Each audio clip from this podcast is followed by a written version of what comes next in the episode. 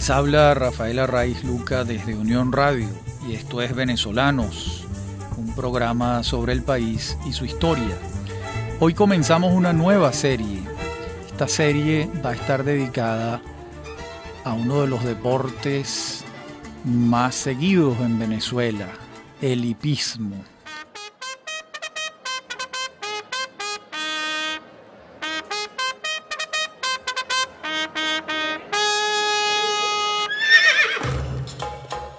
Vamos a hacer una breve historia del hipismo venezolano a lo largo de varios programas. Y hoy, para comenzar, se impone una visión general y los antecedentes históricos del hipismo. En ese sentido, hay que decir que no es fácil precisar cuándo comenzaron a tener lugar las carreras de caballos en el mundo. Se sabe, por ejemplo, que en China, en la península arábiga, en el norte de África y en la antigua Persia se organizaban carreras de caballos. También se sabe que en Grecia, en el siglo 7 a.C., hubo carreras con motivo de los Juegos Olímpicos. Esos Juegos se inauguraron el año 776 a.C. Así lo señala el profesor Manuel Briceño Jauregui en su obra Los Juegos Olímpicos de la Antigüedad. Pero en la obra de Briceño no abunda información sobre las carreras en particular, sino sobre todo sobre el atletismo. Claro, en este tiempo nos estamos refiriendo sobre todo a las carreras de caballos que alaban una carroza, conducida por un piloto o por un auriga, que era como se les llamaba. Esa carroza contaba con dos ruedas y era alada por dos caballos o tres a veces. Y la pista en la que corrían tenía 600 metros. Esas carrozas estaban profusamente pintadas y el espectáculo era vistoso, con afluencia de público, habían apuestas también. Y luego es que aparecen las carreras de caballos con jinete, pero estas carreras eran a pelo, sin estribos. Cuando digo a pelo es sin silla, sin estribos, y el jinete tenía que bajarse del caballo al pasar la línea de la meta y tenía que seguir a rastras de lado, agarrado a las riendas. Una práctica que hoy en día nos resulta muy extraña, por supuesto. Entonces, estas carreras de caballos con carroza o sin ella eran un deporte practicado por la aristocracia y por los militares. Y hay referencias de ello en la Ilíada, de Homero y en la Orestíada de Sófocles. Ambos le dedican pasajes a relatar y a poetizar estas contiendas a las que venimos aludiendo, estas carreras de 600 metros, ya sea con carroza o con jinetes a pelo.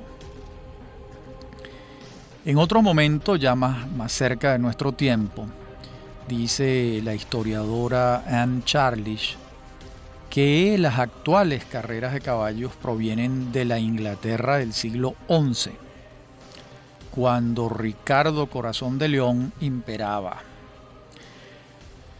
Entonces se otorgaban premios a los ganadores y los premios sumaban hasta 40 libras esterlinas, dice ella.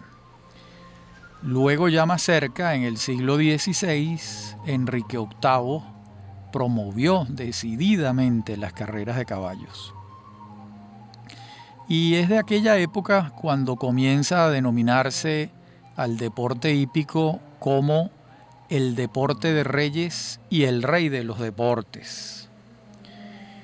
Más adelante será Carlos II de Inglaterra quien anime el espectáculo y construye nuevos hipódromos y después será Jaime II y Guillermo III quienes importen caballos del Medio Oriente y el norte de África. Y será en 1780 cuando se instaure la carrera que se ha mantenido como la más célebre del mundo, el derby. ¿De cuándo son las carreras de caballos en la Europa continental? Pues en su mayoría surgen en el siglo XIX. En Francia, después de las guerras napoleónicas. Y en Italia y Alemania hacia mediados del siglo XIX. Lo mismo ocurre en la Rusia zarista. En Australia y en los Estados Unidos, las primeras carreras tuvieron lugar en las últimas décadas del siglo XIX. Por cierto, en esa misma década, en esa última década del siglo XIX, surgen muchos de los primeros hipódromos de América Latina. Eso lo veremos luego, ¿no? Bueno, es evidente que el hipismo nace en las cuadras de la monarquía y la nobleza europeas, pero también es evidente que se ha ido democratizando pronunciadamente en todas partes del mundo. Se ha ido haciendo popular y popular, interesando a gente de diversos orígenes. Un buen ejemplo de esto, de lo que afirmamos, lo constituye el conocido filósofo español Fernando Sabater, cuya pasión por el hipismo es total, al punto de que ha escrito un libro sobre el tema. Ese libro se titula El juego de los caballos y allí Sabater afirma lo siguiente.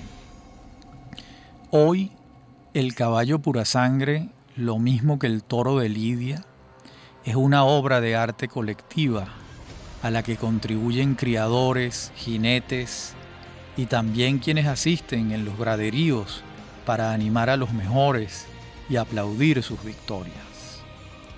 Bueno, esto que señala Sabater es de la mayor importancia. Me refiero a que el hipismo es una obra colectiva. Es una obra en la que participan muchos factores para que el resultado sea el deseado. Y en ese sentido abordaremos estos programas, considerando el hipismo como una obra colectiva, plurifactorial.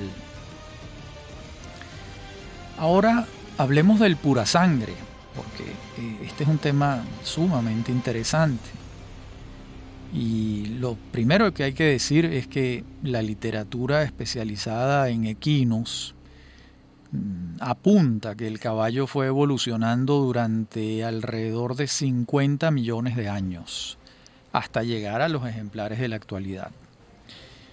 Eh, se dice, bueno, con bases científicas, que al principio el caballo era un animal que medía alrededor de 30 centímetros de altura. Era como un gatico prácticamente, como un gato casero pero, se, pero fue creciendo y especializando su dentadura, su visión y sus patas sobre todo.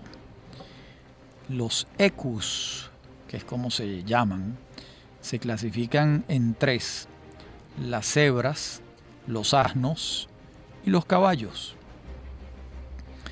Y los caballos tienen una variedad grande, de acuerdo a las particularidades de cada zona del planeta de la que se trate. Y bueno, a los efectos de nuestro programa, de esos tres ecus, cebras, asnos y caballos, por supuesto, lo que nos interesan son los caballos. Y surge de inmediato una pregunta. ¿Había caballos salvajes en América? Bueno, la respuesta nos la da Jared Diamond, ese gran geohistoriador norteamericano, ganador del premio Pulitzer, con su libro que no me canso de recomendar, se titula Armas, Gérmenes y Acero, breve historia de la humanidad en los últimos 13.000 años. Y eh, dice Diamond allí que de los 14 mamíferos domesticados por el hombre, solo uno estaba en América. Solo uno estaba en América, los otros 13 estaban en la llamada vertiente fértil, que incluye Europa y Asia. Y viene otra pregunta, bueno, ¿y cuál era el que estaba en América? ¿Cuál es originario de los mamíferos domesticados por el hombre? La llama andina. Esto deja claro que el caballo fue traído a nuestro continente por los europeos, de eso no hay dudas. Y los fósiles más antiguos de caballos salvajes que se hallan en la Tierra hasta ahora se encuentran en Ucrania 4.000 años antes de Cristo. Eran unas especies salvajes, por supuesto, silvestres, a la buena de Dios, sueltos. Y dice que la única de estas especies que sobrevivió hasta hoy en día fue el caballo de Preswalski, en Mongolia. Veamos ahora el purasangre inglés, comúnmente conocido como el caballo de carreras ese caballo es fruto de un cruce genético perfectamente documentado. Este cruce ocurre entre el año 1689 y las primeras décadas del siglo XVIII en Inglaterra. Como dijimos antes, las carreras de caballos se popularizaron en el Reino Unido a finales del siglo XVII y entonces se tenía información muy precisa sobre la muy veloz trote, la, particular velocidad de los caballos árabes. ¿Por qué? Porque estos eran adiestrados por los beduinos en el desierto para desarrollar grandes velocidades. Buscaban agua para sobrevivir y entonces se disparaban hacia los oasis a gran velocidad y los ingleses querían mejorar el desempeño de sus caballos e importaron tres caballos árabes turcos que sirvieron a sus yeguas, a sus yeguadas, como si suele decirse en términos técnicos. En la próxima parte del programa seguiremos viendo quiénes son los descendientes de estos tres caballos árabes que llegaron a Inglaterra ya regresamos con este tema fascinante de las carreras de caballos.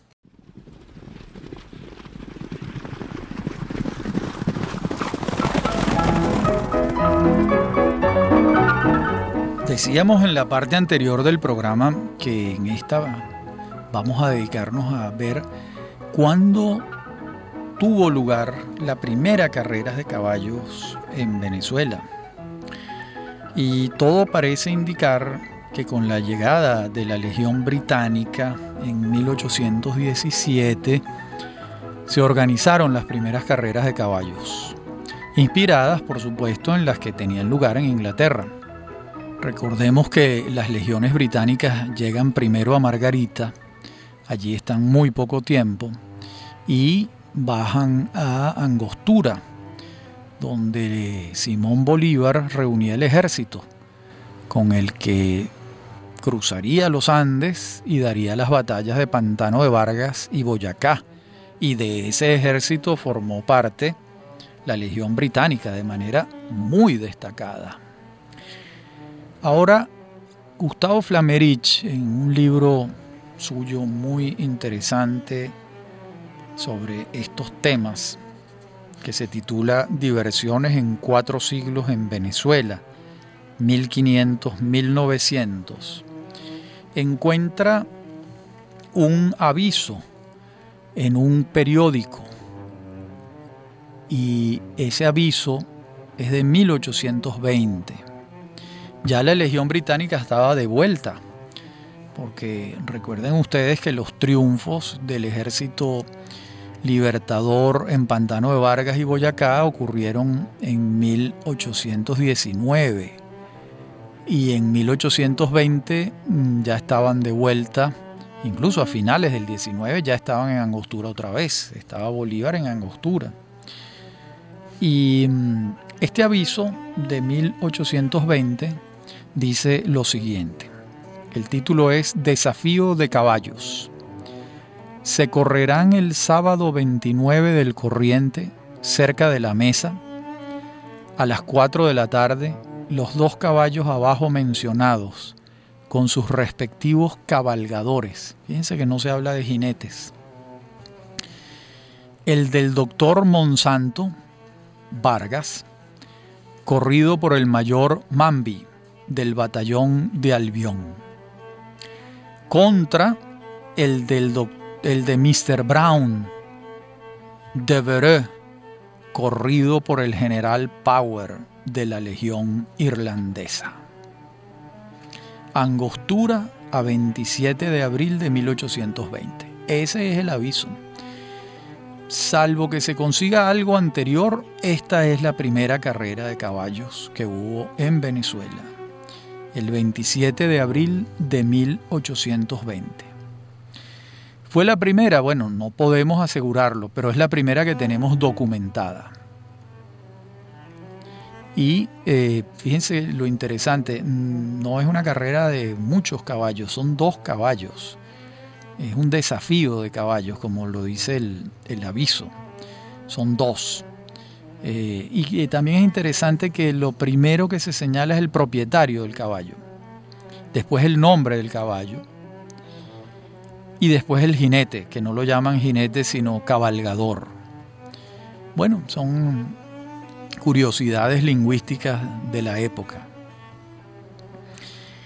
Nosotros hemos indagado en no pocos libros de viajeros europeos y hallamos varios paisajes referidos a los toros coleados, pero muy pocos o ningunos, poquísimos a las carreras de caballos, lo que nos lleva a pensar que es muy probable que éstas se hayan dado gracias a la presencia de los británicos, que comiencen con ellos imposible olvidar lo que hace poco dijimos, que Gran Bretaña ha sido la cuna de un buen número de deportes y a la vez ha sido la cuna de las regulaciones de muchos de los deportes.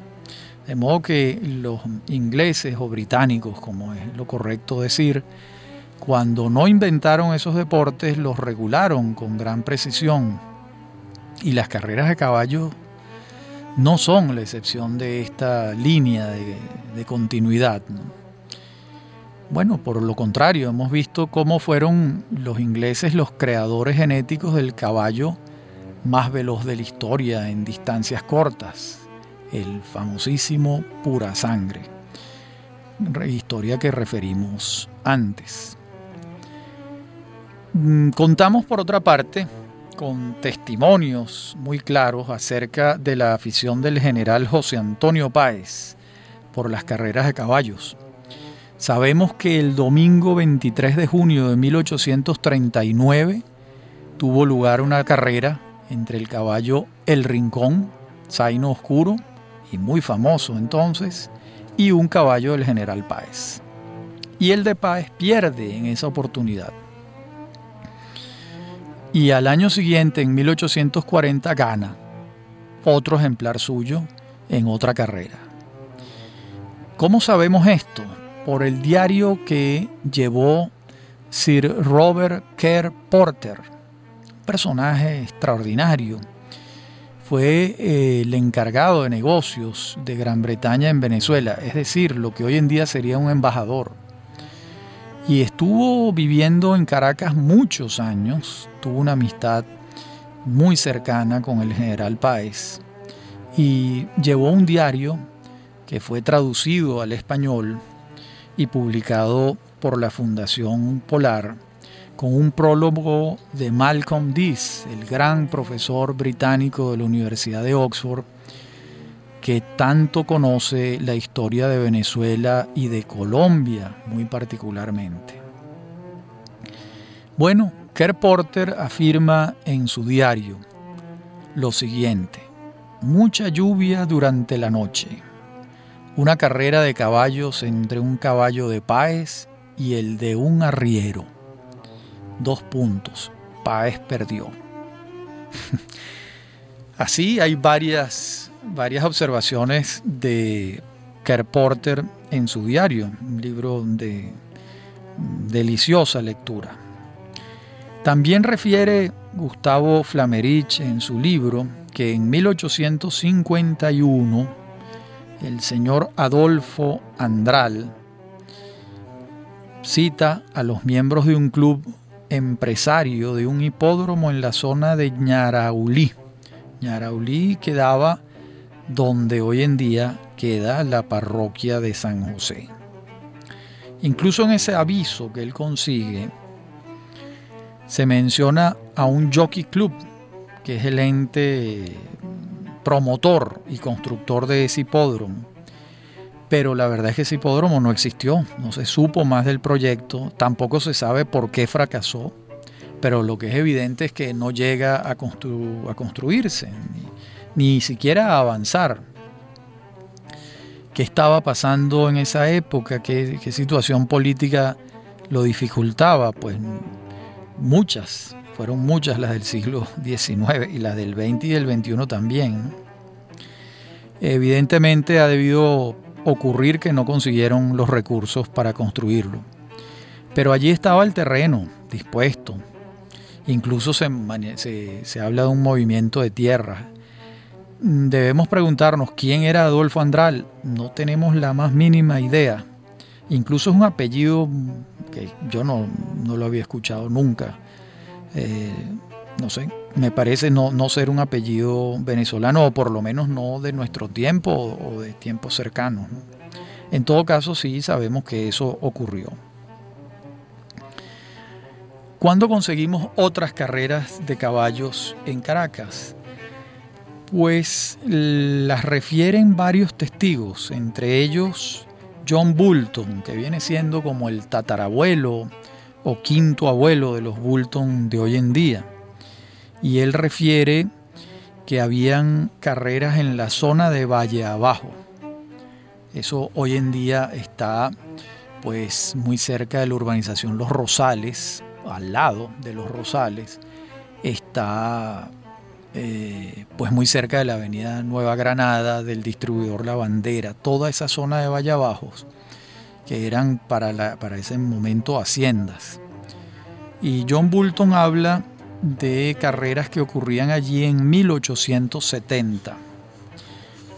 Veamos lo que dice Bulton, recogido por Luis Morales Balestraci en su libro sobre el hipismo venezolano, que se titula Nacimiento de la hípica y la cría del pura sangre en Venezuela. Luis Morales Balestraci. Dice allí Bulton en el libro de Morales. Allí había una pista de unos pocos metros de ancho donde dominicalmente se realizaban carreras mano a mano. Estas carreras se jugaban en el camino a Valle Abajo para terminar en el peaje más o menos, cuesta arriba, y en los últimos metros, para evitar desgracias, si los animales se desbocaban, se había hecho un repecho, y así los finales eran realmente sensacionales. Si las fuerzas de los competidores eran parejas por el violento esfuerzo a que se veían obligados. Eh, esta es una entrevista recogida por la revista El Látigo el 23 de diciembre de 1932. Allí entrevistan a John Bulton. Y él allí también habla que ocurrían carreras de caballos en Sarría. O sea que tenemos a Valle Abajo y Sarría en una pista improvisada. Les recuerdo, no estamos hablando de hipódromos, estamos todavía lejos de eso, lejos de los hipódromos. También consta que corrían caballos en el entonces municipio San Juan, con motivo de las fiestas de San Juan. Eso debió ser allí, muy cerca del cerro del Guarataro. Y también ocurrían carreras en la esplanada de Palo Grande. Eso hoy en día hay una iglesia allí. Hoy en día esa iglesia está a orillas de la avenida San Martín. Ahí queda la Palo, de Palo Grande y allí ocurrían estas carreras. Hay una iglesia gótica allí y también consta que habían miles de asistentes a estos eventos. En la próxima parte del programa vamos a ver una reseña periodística sobre una de estas carreras. Ya regresamos con nuestra historia del hipismo en Venezuela.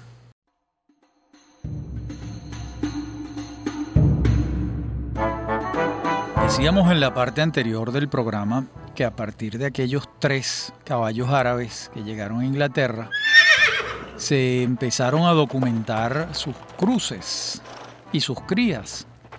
Y se publicó el primer, la primera versión del Stud Book. Ese libro recogía la genealogía descendente a partir de estos tres sementales árabes turcos. ¿Cuáles son estos caballos? Nos estamos refiriendo a Darley, que era árabe, y llegó a Inglaterra presumiblemente en el año 1700. Nos referimos a Byerly, turco, que llegó a las Islas Británicas en 1689. Y nos estamos refiriendo a Godolphin, árabe, que llegó a Inglaterra en 1730. Entre ellos, pues de allí descienden centenares de miles de caballos. Y por eso se pudo ir haciendo poco a poco el Studbook. Y esto fue tarea del Jockey Club inglés, institución a la que correspondía el seguimiento del origen de cada ejemplar. Esta institución fue fundada en Inglaterra en el año 1750 aunque hay algunos autores que dicen que se creó antes, en el año 1720. Pero lo cierto es que en una fecha u otra, en ese rango de años, fue que se creó el, el Jockey Club inglés. Unos años después, en 1791, la familia Weatherby publicó el General Stud Book, dándoles mayor amplitud a los registros. Sobre esto vamos a citar un párrafo de Jane Kidd que explica el tema. Ella dice, la importación de un creciente número de caballos de origen oriental tuvo un gran impacto en la cría del pura sangre. Sin embargo, lo que constituye un fenómeno aparentemente incomprensible solo se mantuvieron algunas líneas de sementales. De los 103 sementales inscritos en el General Stud Book como fundadores de la raza pura sangre, solo tres líneas sanguíneas se han conservado hasta la actualidad. ¿Por qué ocurrió esto? Yo no tengo respuesta, no sé. Y ella tampoco. Ella señala que de manera incomprensible eso fue lo que ocurrió. Y por eso es que nosotros podemos hablar de tres caballos, que fueron los que citamos antes, Darley, Byerly y Godolphin. Por ejemplo, de Darley se sabe que engendró al primer caballo de carrera famoso de la historia. Me refiero al invencible Flying Childers de 1715 engendró a Bartlett Childers, que fue el bisabuelo de Eclipse. Y Eclipse estuvo invicto en 18 carreras. Godolphin creó la famosa línea Machen y Byerly la línea Herod, que son líneas en las que incluso se encuentran caballos ganadores en, en tiempos cercanos. Hace muy pocos años habían caballos de esta línea. Veamos ahora lo que afirma en su tesis de grado Esperanza Torrealba de Miglietti sobre la condición pura sangre de cualquier caballo. Eh, Miglietti afirma, el caballo pura sangre tiene bien claros sus orígenes, dado que se puede llegar fácilmente al ancestro de cada uno ascendiendo hasta encontrar los tres padrillos importados de Oriente. Manera de comprobar si un caballo es verdaderamente pura sangre de carrera. Hoy en día con las pruebas de blood typing y ADN no queda lugar a ninguna duda. Esto no deja de ser asombroso, ¿no? Que cualquier caballo cura sangre que ustedes consigan por allí, se hacen estas pruebas de sangre y el ADN y consiguen que descienden de unos de estos tres caballos árabes turcos en Inglaterra en el siglo finales del 17 y comienzos del 18. parece magia, pero no, eso es así. Bueno, durante las primeras décadas de creación del caballo pura sangre, la altura promedio de su alzada era de cerca de 145 centímetros. Hoy en día, han pasado 200 y tantos años, la alzada se acerca a los 165 centímetros, un metro 65 centímetros. De modo que ha ido evolucionando apenas en 200 años. Y también ha crecido su zancada, eso también ha crecido, la zancada del animal se ha ampliado. El peso promedio de un pura sangre, estamos hablando de 450 kilos. Y bueno, no cabe la menor duda de que es la especie equina más veloz. Eso no hay duda alguna. En el pura sangre se advierten cuatro movimientos el paso, el trote, el medio galope y el galope. Anne Charlish también describe con una prosa poética muy hermosa eh, los pasos del pura sangre y su porte, su, porte. Vamos a leerles este párrafo. Dice Anne Charlish. La alzada del pura sangre es variable, con un promedio de 16 manos. Su pelaje fino y sedoso es generalmente negro, marrón, bayo o castaño, siendo menos común el zaino. Su aristocrática cabeza, con grandes ojos inteligentes, la soporta un cuello orgullosamente arqueado, con espaldas fuertes y amplio pecho. Su dorso corto, poderosa grupa y magníficas piernas todos contribuyen a su extrema velocidad y largo, fácil andar y lo hacen el caballo más valioso del mundo. Bueno, a ratos uno piensa que está describiendo algo distinto a un caballo, porque es, es muy poética la descripción. Bueno, veamos qué enfermedades, qué afecciones aquejan al pura sangre. Son varias. La fatiga muscular es muy frecuente, sobre todo después de arduos entrenamientos o después de las carreras también, quedan fatigadísimos. ¿Qué otra lesión? Pues las lesiones en las articulaciones son comunes. Son comunes también el entumecimiento, el calambre, el dolor de espalda, el embaramiento. También son frecuentes en los purasangres las fracturas, aunque no suelen ser fatales. Hay otra afección que sí puede serlo, si no se trata a tiempo. Me refiero al cólico.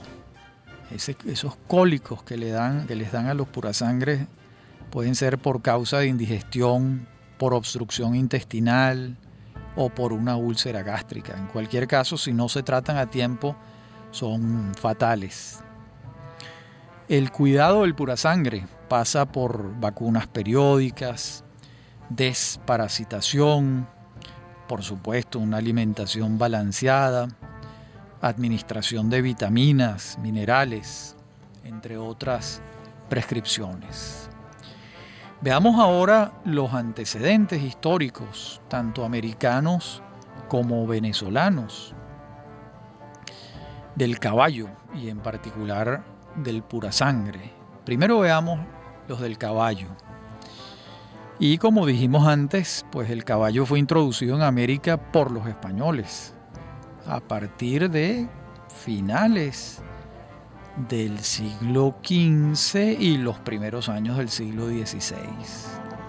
Y con el caballo llegaron los juegos ecuestres típicos de la España de su tiempo, que en su mayoría eran juegos caballerescos de la Edad Media. Entre ellos las llamadas carreras en tropel. ¿En qué consistían estas carreras en tropel? en que las personas principales de la ciudad, en los días de fiestas religiosas, salían en tropel a cabalgar por las calles, tanto por la alegría deportiva de hacerlo, como para ser vistas y admiradas por la gente, por el llamado pueblo llano. Luego, con el paso del tiempo, las carreras en tropel se democratizaron y se sumaron otras personas de la sociedad a la práctica de este tipo de carreras. Las carreras en tropel son recordadas las de las fiestas de San Juan, las de San Pablo, las de San Pedro, entre otras. Eso sí, en esas carreras estaba muy claro que las mujeres no podían cabalgar en ancas, tenían que cabalgar sentadas de lado, porque en Ancas se podía perder la decencia. Eran las costumbres de la época, ¿no? Y también pasó que una vez que se democratizaron, se popularizaron completamente las carreras en tropel, pues las élites dejaron de asistir a ellas y comenzaron a propiciar las carreras competitivas. Es así como fueron languideciendo las carreras en tropel y comenzó el auge de las competencias de caballos, más parecidas a las carreras de caballos que conocemos hoy en día, pero por supuesto no como las de hoy. Estas carreras eran más de resistencia que de velocidad. Entonces se iniciaron las apuestas y las carreras tenían lugar en terrenos ubicados en las afueras de las ciudades, donde se improvisaban unos hipódromos para tal efecto. Y la práctica era que ocurrían los domingos. Y esto comenzó a molestar a la iglesia, porque las carreras competían con la misa. Y la iglesia no tuvo otra ocurrencia que condenarlas e imponerles sanciones a los feligreses que prefirieran las carreras a ir a misa. De modo que esto pasó un tiempo y después se organizaron las carreras en horas diferentes a las de el sacramento dominical. En la próxima parte del programa veremos cuándo ocurrieron las primeras carreras de caballo en Venezuela. Ya regresamos. Decíamos en la parte anterior del programa que en esta íbamos a hablar de una reseña periodística del diario La Opinión Nacional del 24 de enero de 1876. En esa reseña se lee lo siguiente. Al fin tuvo efecto ayer a las 5 de la tarde la carrera que se había concertado entre el caballo rucio llamado Águila Caraqueña y el zaino, que simplemente llamaban el zaino. Un gentío inmenso llenaba la extensión de la carrera, a la salida de Palo Grande. Medio Caracas asistía a aquel espectáculo, interesados todos los concurrentes por el triunfo de alguno de los dos caballos. Unos porque habían cazado apuestas y otros, que eran los más, por la natural simpatía que nos hace tomar un partido cualquiera en la menor de las disputas. Está muy bien esto, ¿no? Y fíjense, de nuevo, son dos caballos, un desafío de caballos. Bueno, como vemos, durante este periodo es evidente que la afición por las carreras de caballos ha crecido, pero no se ha podido concretar en ningún lugar del país un óvalo especialmente diseñado para las carreras. Estas carreras tienen lugar en esplanadas rectas, improvisadas para tal fin, y solo tenemos constancia de carreras mano a mano, dos caballos. Es decir, desafíos entre dos caballos que concitan las apuestas. Y también hay pruebas documentales de que muchísima gente va al espectáculo. Por cierto, un espectáculo siempre dominical. También constatamos que al general Páez le gustaban mucho las apuestas y las carreras, pero se ve que ello no fue suficiente como para promover la construcción de un hipódromo. Tampoco lo hicieron los hermanos Monagas en su paso por la presidencia, José Tadeo y José Gregorio. Y luego, pues en medio de la guerra federal, pues muy poco probable que se construya un hipódromo en ninguna parte. Las guerras siempre son terribles y devastadoras. Y en medio de la guerra era improbable que hubiese espacio mental para proyectar un hipódromo. Ya después, con la llegada de Guzmán Blanco al poder en 1870 y la concertación pacífica entre los caudillos regionales, las condiciones fueron dándose para que se construyera el primer hipódromo que hubo en Venezuela. Y no estamos hablando de un hipódromo en Caracas, ni en Maracaibo, ni en Valencia Estamos hablando del hipódromo del Callao, el primer hipódromo que se construyó en Venezuela en 1876. Y ustedes se están preguntando, ¿por qué? ¿Por qué el Callao? ¿Qué pasó allí? Y la verdad es que todo se debe a la iniciativa de un empresario, de don Antonio Lichoni, ¿Quién era Antonio Lichoni? Un corso, nacido en el pueblo de Pino en 1817. Y ese corso había emigrado a los llanos de Casanare, en Colombia. Y estando allí, dedicado a la cría de ganado, conoce a Juan Crisóstomo Falcón y Antonio Guzmán Blanco, quienes en medio de la guerra federal se habían refugiado en territorio colombiano, después de la derrota en la batalla de Coplé. Estamos hablando de 1860. Ambos caudillos, tanto Falcón como Guzmán Blanco, hay que diferenciarlo de su padre, Antonio Leocadio, entusiasmaron a Lichoni con venir a Venezuela cuando ellos tomaran el poder. Y así fue. Y este corso se anima cuando ellos llegan al poder en 1863, 1864, cruza la frontera y se establece en Ciudad Bolívar, en Angostura. ¿Por qué allí? Bueno, por la fiebre del oro, nada menos.